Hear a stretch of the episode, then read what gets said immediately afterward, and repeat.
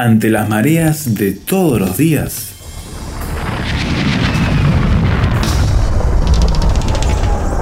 Llegamos a tierra firme.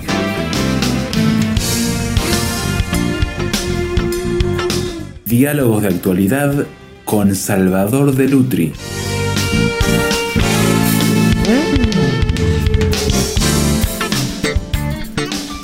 Uno la mira y se pregunta, ¿se va a sostener o se va a caer? ¿Cómo hace esta torre tan emblemática de la ciudad de Pisa para mantenerse en pie luego de siglos y siglos de estar con esa inclinación? Salvador, uno está allí y como que quiere sujetarla para que no caiga. Al menos da esa impresión. Sí, no solamente eso, sino que uno no trata de pararse del otro lado, no del lado que se puede caer. Hay muchas cosas así uno no ve automóviles parados en el costado hacia donde está inclinada la torre, ¿no? Qué cómico. Mira, estuve varias veces en Pisa, a mí me encanta Pisa, este, y recorrí la ciudad. Eh, ¿Por qué? Porque se llega en tren, llegué en tren, y para llegar a la torre, que está en el otro extremo de la ciudad, hay que recorrerla toda. Y es una ciudad, por supuesto, que eh, es una ciudad pequeña, pero muy atractiva, muy atractiva como ciudad también. Y llegar a la Torre de Pisa es encontrarse un montón de gente que quiere sacarse una foto. Y la foto tradicional es este, extendiendo la mano y parece, parece que la está sujetando y todo eso. Pero realmente la gente no sabe lo que es la Torre de Pisa, ¿no? La Torre de Pisa forma parte de un conjunto en un momento en que la edificación de las iglesias eh, se dividía en tres. A ver.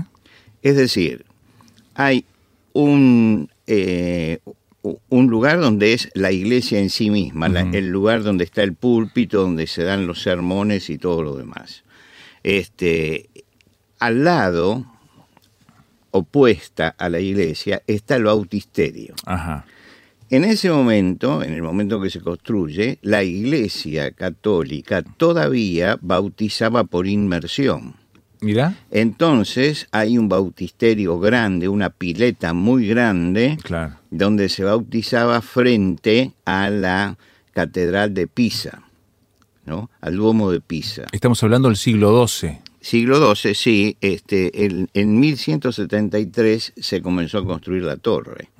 Lo que quiere decir que eh, la torre es el campanario. Ah, esa era la función. La función es, claro, eh, lo mismo sucede en la ciudad de Florencia. Está Santa María di Fiore, que es la iglesia, enfrente cruzando está el bautisterio como algo aparte, y a un costado, pero separado de la iglesia, hay un pasillo donde uno puede, está la torre. La torre, a pesar de que forma en la fotografía el conjunto, no está unido a la iglesia, era algo totalmente distinto. Por lo tanto, Bonano Pisano comenzó a construir eso, eso que era el campanario. La gente se hace muchas preguntas cuando llega ahí. La primera es, este, ¿qué es lo que hay adentro de la Torre de Pisa? ¿No es cierto? Este, bueno, voy a este, desilusionarlo. En el interior de la Torre de Pisa no hay nada. Claro, si es un campanario... Es una escalera, eh, una escalera este, en espiral lo que hay allí.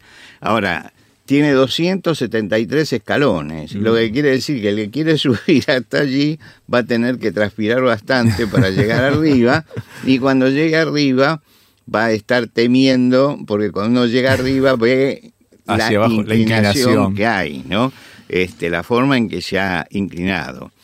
Eh, ¿Por qué se inclinó? Bueno, después que se construyó en el año 1178, la torre se inclinó tres metros hacia el norte. Ya recientemente construida. Claro, porque el problema es el cimiento. El cimiento es débil. Entonces, al tener cimiento débil, el terreno es débil, ¿no? Eh, hoy nosotros, antes de construir, yo seguí algunas de las construcciones de Nueva York, ¿no?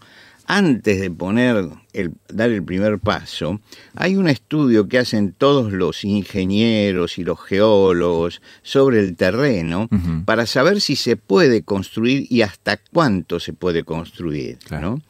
La ciudad de Nueva York tiene rascacielos, rascacielos tremendos, ¿no es cierto?, por su altura y todo, porque justamente debajo hay roca. Es decir, la isla de Manhattan es una isla donde la roca em, emerge de debajo de la tierra. Cualquiera que haya recorrido el Central Park vio esas, cómo suben la roca, cómo aparece en medio del jardín una roca tremenda que habla de un, de un terreno rocoso. El terreno rocoso permite justamente eso. No es el caso de Pisa. Entonces, con los métodos que había en la época de medición y de cálculo, hicieron lo que pudieron, pero se equivocaron en cuanto al terreno sobre el cual estaban construyendo.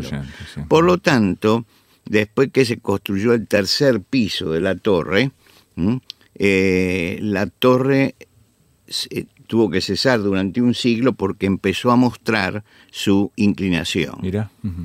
Eh, ahora, ¿por qué no se cae?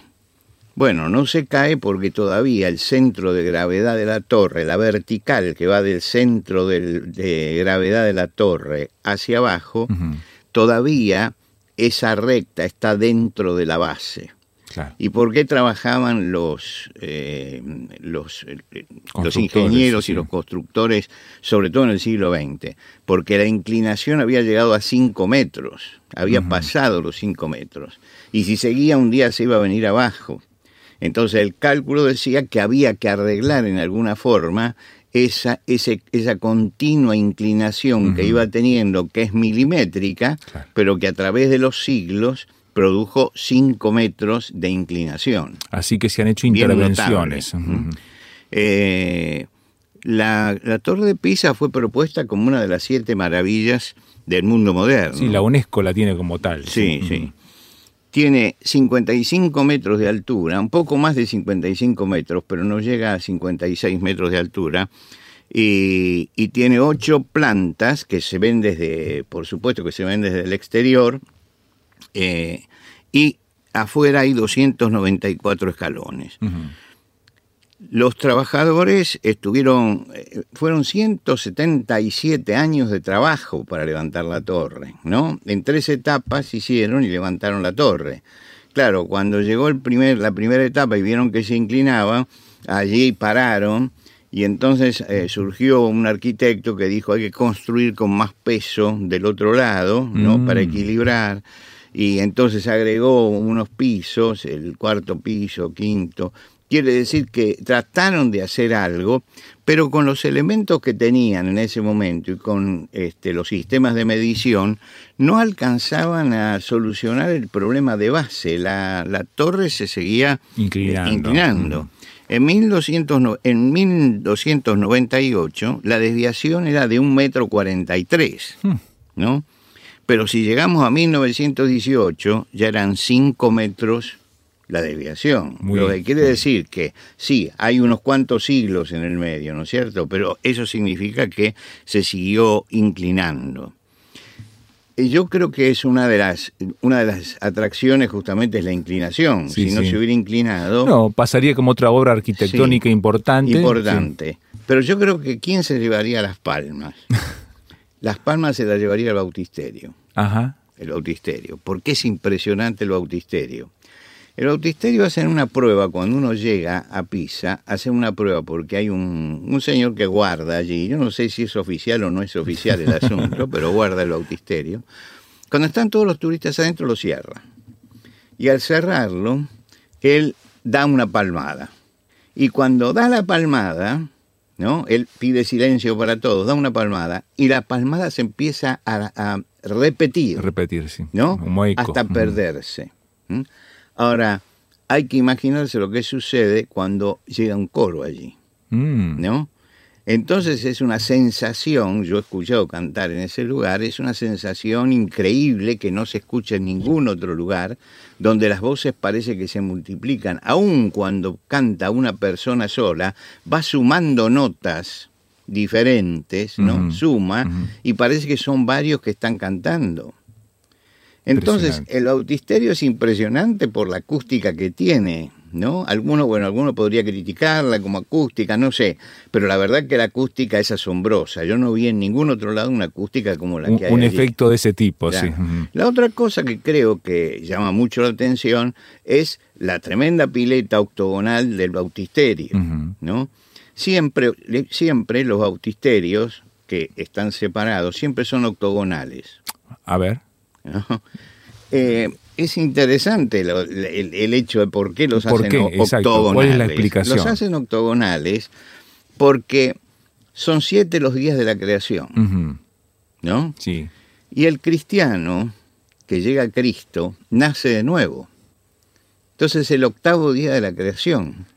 Lo que quiere decir que hay siete paredes que hablan de las siete, los siete días primeros, y la octava pared está diciendo que el cristiano tiene que ser una nueva creación, mm, ¿no? Mm. Entonces, por eso son octogonales. Uno va, por ejemplo, a Rávena y son octogonales, ¿no? Y va a, Florencia y es octogonal. Este, y uno va a Pisa y es octogonal. Hay una explicación, hasta una sensibilidad espiritual detrás. Sí. Aunque el bautisterio de Florencia sacaron la pileta que estaba en el medio, ¿no? pero en el de Pisa no, en el de Pisa está, y ahí se ve justamente que es octogonal. Hacemos con esta curiosidad, que tiene una explicación de fondo de por qué se hacían de esa manera, una pausa aquí en tierra firme. Estamos hablando de la famosa torre de Pisa, su inclinación y toda esa obra arquitectónica que forma un conjunto con la catedral y el bautisterio.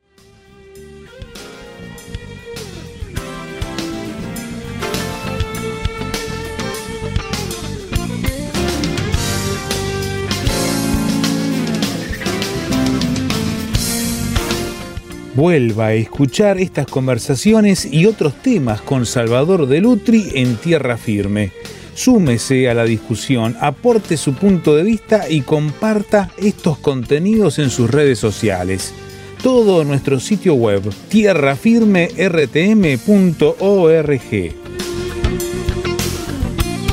Encuentre los programas y escúchelos cuando quiera en Spotify, en el canal Tierra Firme RTM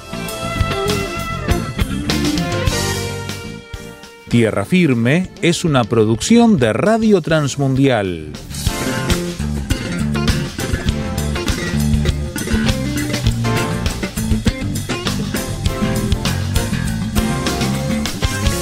se ha convertido en una causa de Estado y evitar que la torre de Pisa siga inclinando y pierda ese eje de equilibrio al que nos hablaba Salvador, de buscar la posibilidad que el centro de gravedad no se pierda y caiga inevitablemente. Hay esfuerzos constantes de hace un tiempo atrás para evitar que eso suceda allí con esta famosa torre.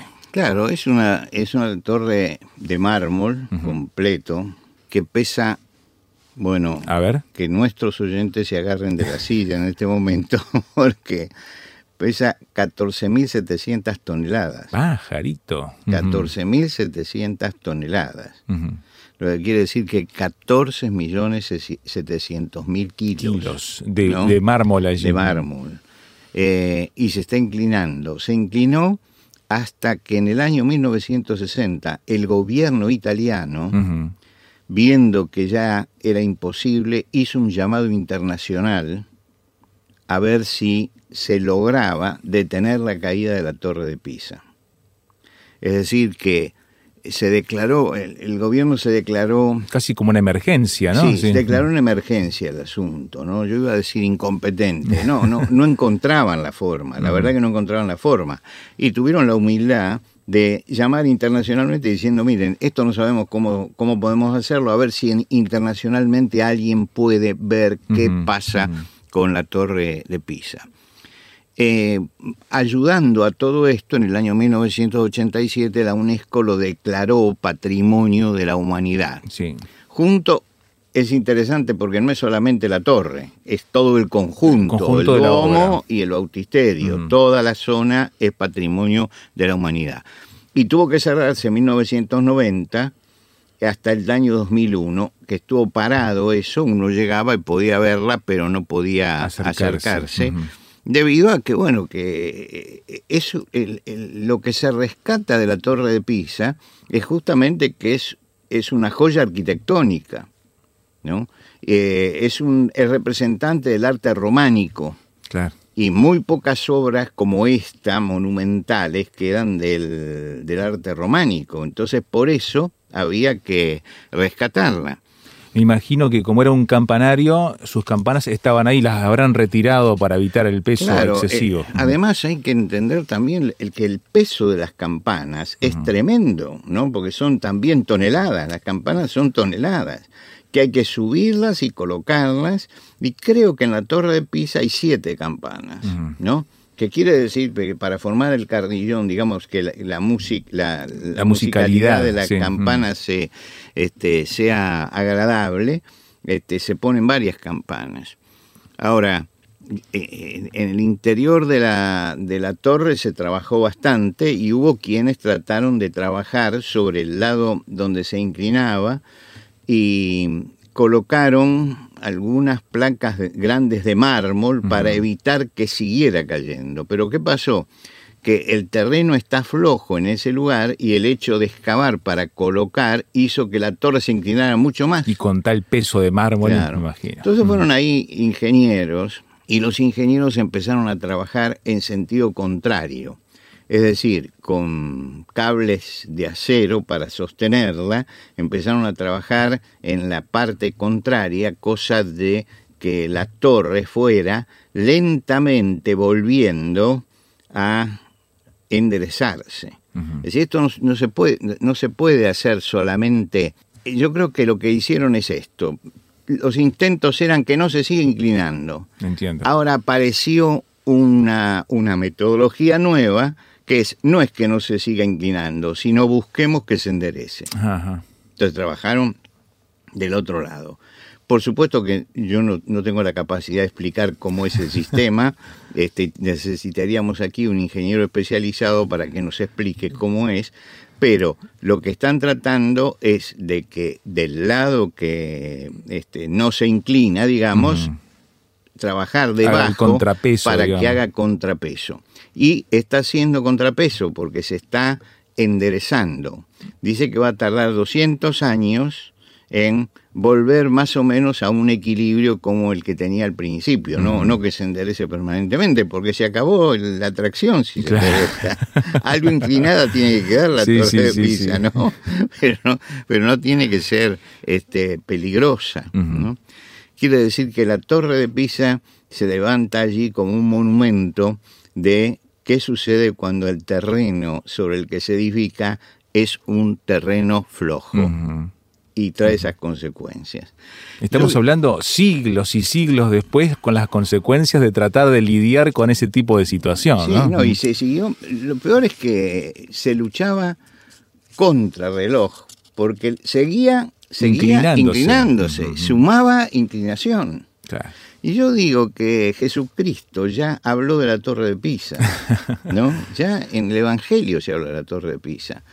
Cuando, cuando Jesucristo termina el Sermón del Monte, dice que hay dos edificadores, los que edifican sobre una roca y los que edifican sobre la arena. Sí.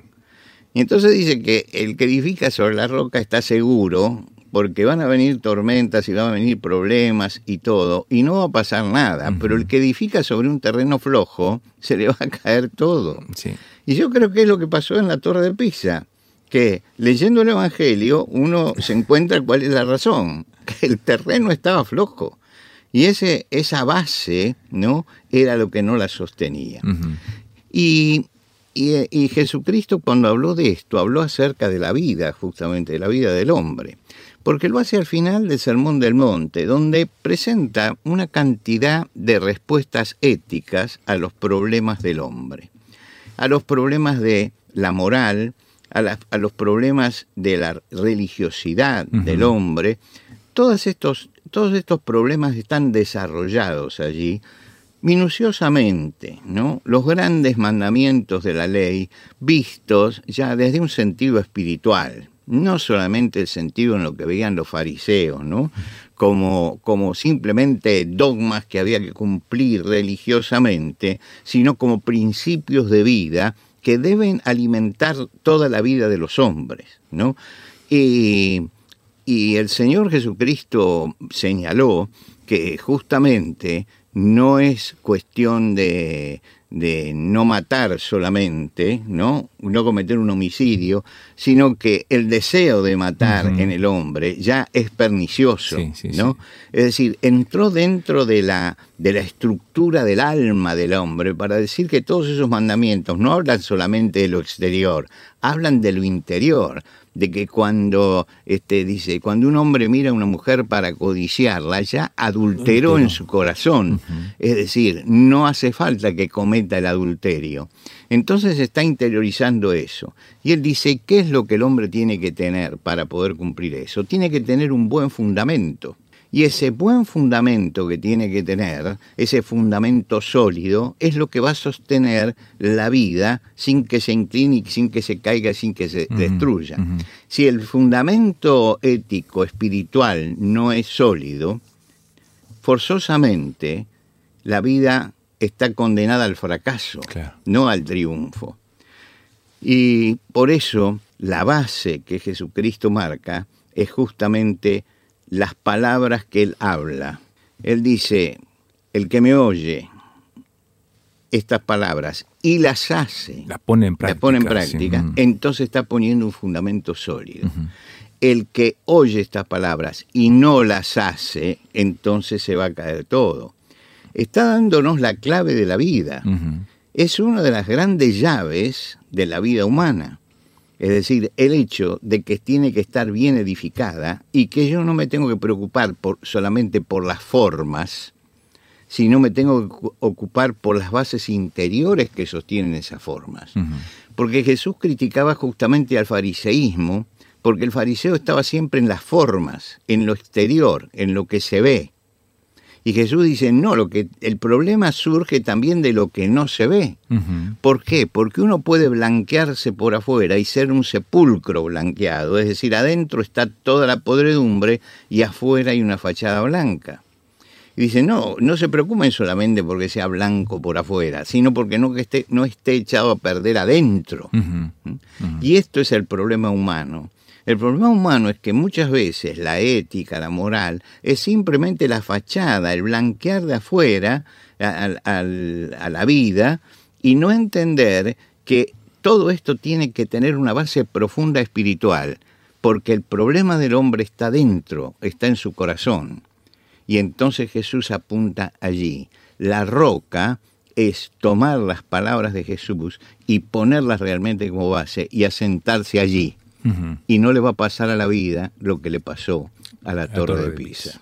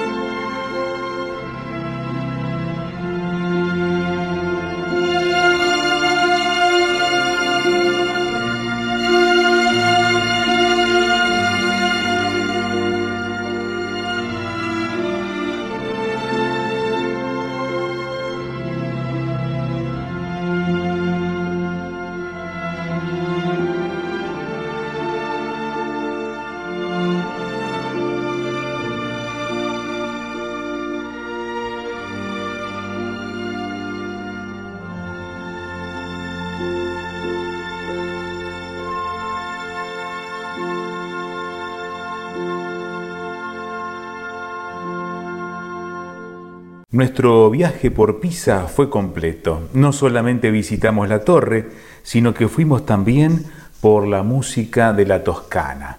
Pietro Mascagni daba su intermezzo de la caballería rusticana aquí en tierra firme. Ahora queremos saber su opinión de lo que ha escuchado y puede hacerlo por SMS o WhatsApp a este número. Agréguenos así en su celular signo de más 598 91 610 610. Sí, audio o texto. Una vez más el número, signo de más 598 91 610 610. Recuerde también que nos encuentra en la web tierrafirmertm.org Allí podrá escuchar el programa, descargarlo, compartirlo, opinar y acceder a toda la biblioteca digital de nuestro programa con Salvador de Dutri. Tierrafirmertm.org. También búsquenos en las redes sociales. y Síganos, forme parte de la comunidad y sea de los que utilizamos estos materiales para sembrar esperanza con tierra firme. Sí, sí, también encuéntrenos en Spotify. Suscríbase allí también y escuche nuestros audios. Una vez más, nuestro sitio web tierrafirmertm.org. Dejamos todo esto en sus manos. Sí, y esperamos encontrarle la próxima ocasión en que anunciemos una vez más. Tierra firme